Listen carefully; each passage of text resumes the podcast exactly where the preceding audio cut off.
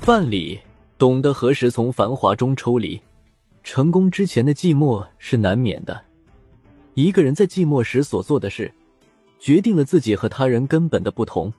范蠡是春秋时期越国的大臣，也是越王勾践灭吴称霸的首席谋主。然而，事业成功后，他却激流勇退，从热闹与繁华中抽离，换了一种人生继续生活。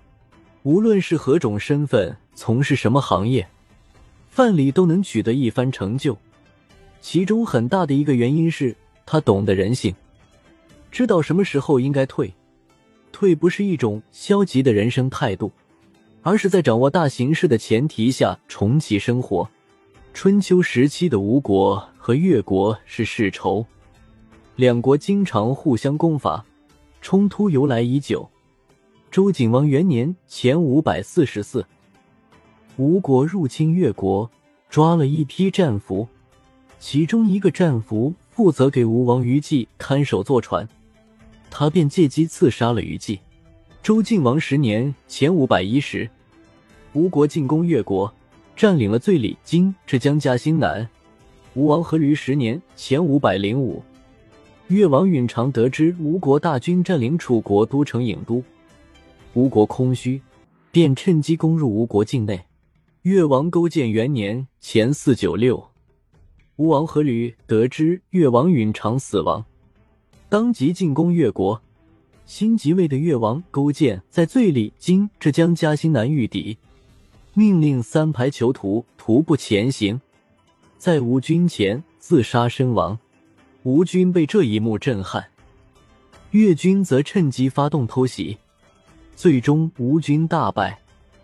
吴王阖闾的脚拇指被越军砍了下来，吴王阖闾赶紧撤离，结果因为脚伤不治而死。临死前，嘱托儿子夫差为自己报仇。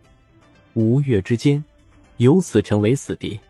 越王勾践三年（前四九四），勾践不听大夫范蠡的劝谏，先发制人，率军进攻吴国。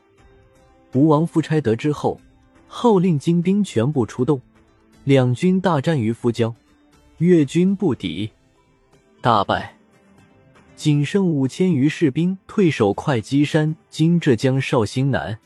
吴王夫差乘胜追击，将越军包围在山上。面对这种困境，越王勾践诚恳地向范蠡道歉。史书上有这样一段对话：越王谓范蠡曰。以不听子故至于此，为之奈何？李对曰：“持蛮者与天，定亲者与人，结事者以地，非此后礼以遗之，不许。而身与之事。”勾践曰：“诺。”乃令大夫种行成于吴。范蠡建议越王勾践向夫差赠送大量美女财宝，并且亲自服侍夫差，表示臣服。以彻底麻痹吴国，进而获得吴国的信任。这是因为，就当时的国力来说，吴国强，越国弱。越国要想翻身，首先得活下去。正所谓留得青山在，不怕没柴烧。勾践接受了范蠡的建议，从此对他言听计从。就这样，君臣二人像奴隶一样，在吴国忍辱负重三年，得到了夫差的信任，被放回越国。回到越国后，勾践卧薪尝胆，亲自耕种，与百姓一起生产练兵，提升国力和凝聚力。范蠡向越王勾践推荐了政治精英文种，并对他说：“打仗和谋略这种事，文种不如我；但是治理民生、增加收入，我不如文种。”勾践就于是国政完全委托给文种，由他来处理国家大事，在国家建设上。范蠡向勾践提出了一系列建议，在农业上劝克农桑，积攒谷米，不在农时征百姓服劳役，不滥用民力；在吏治上罢黜危害百姓的官，重用百姓爱戴的官；在军事上重视士兵训练，提高士兵战斗力，组织专门攻坚的死士。为了进一步麻痹吴王夫差。越国经常送重礼和美女，使得夫差以为越国已经完全成了臣服于自己的附属国。时间就这样过了一年又一年，越王勾践准备讨伐吴国报仇，但遭到了范蠡的反对。范蠡认为，越国必须达到十年生聚这一理想目标，成为真正的强国，不然无法一举击败吴国。两年后，吴国进攻齐国，夺取艾陵。当时。吴国君臣已经起了嫌隙，夫差杀了名臣伍子胥，这让越王勾践看到了报仇的机会，急切地问范蠡：“现在是报仇的时候吗？”范蠡依旧持否定态度。前四百八十二年，吴王夫差率领精锐的大军到达黄池，与诸侯会盟。国内由太子留守，防守的只有老弱残兵。勾践又问范蠡。现在可以报仇了吗？范蠡回答：“是时候了。”从此时开始，范蠡辅佐越王勾践，以蚕食的方式，一步一步削弱吴国。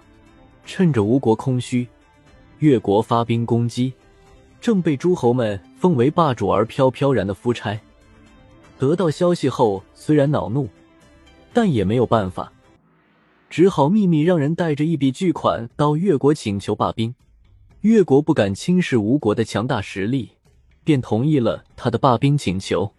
越国的这一次进攻带有试探的性质，吴国没有反击，而是送钱，这证明双方的实力已经发生变化。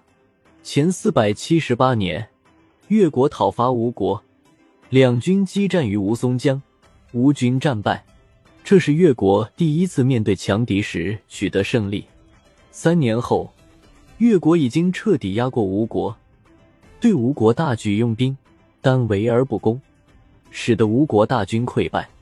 又过了两年，在范蠡的指挥下，越军杀进吴国，夫差自杀，吴国灭亡。在越国的复国与复仇之战中，范蠡堪称第一功臣。在群雄称霸中，他又辅佐勾践扬威东方诸国，压了晋国、齐国等一头。成为春秋时期最后一位霸主。然而，范蠡不久便辞官而去，临走前给大夫文种留下一封信，希望他能和自己一起离去。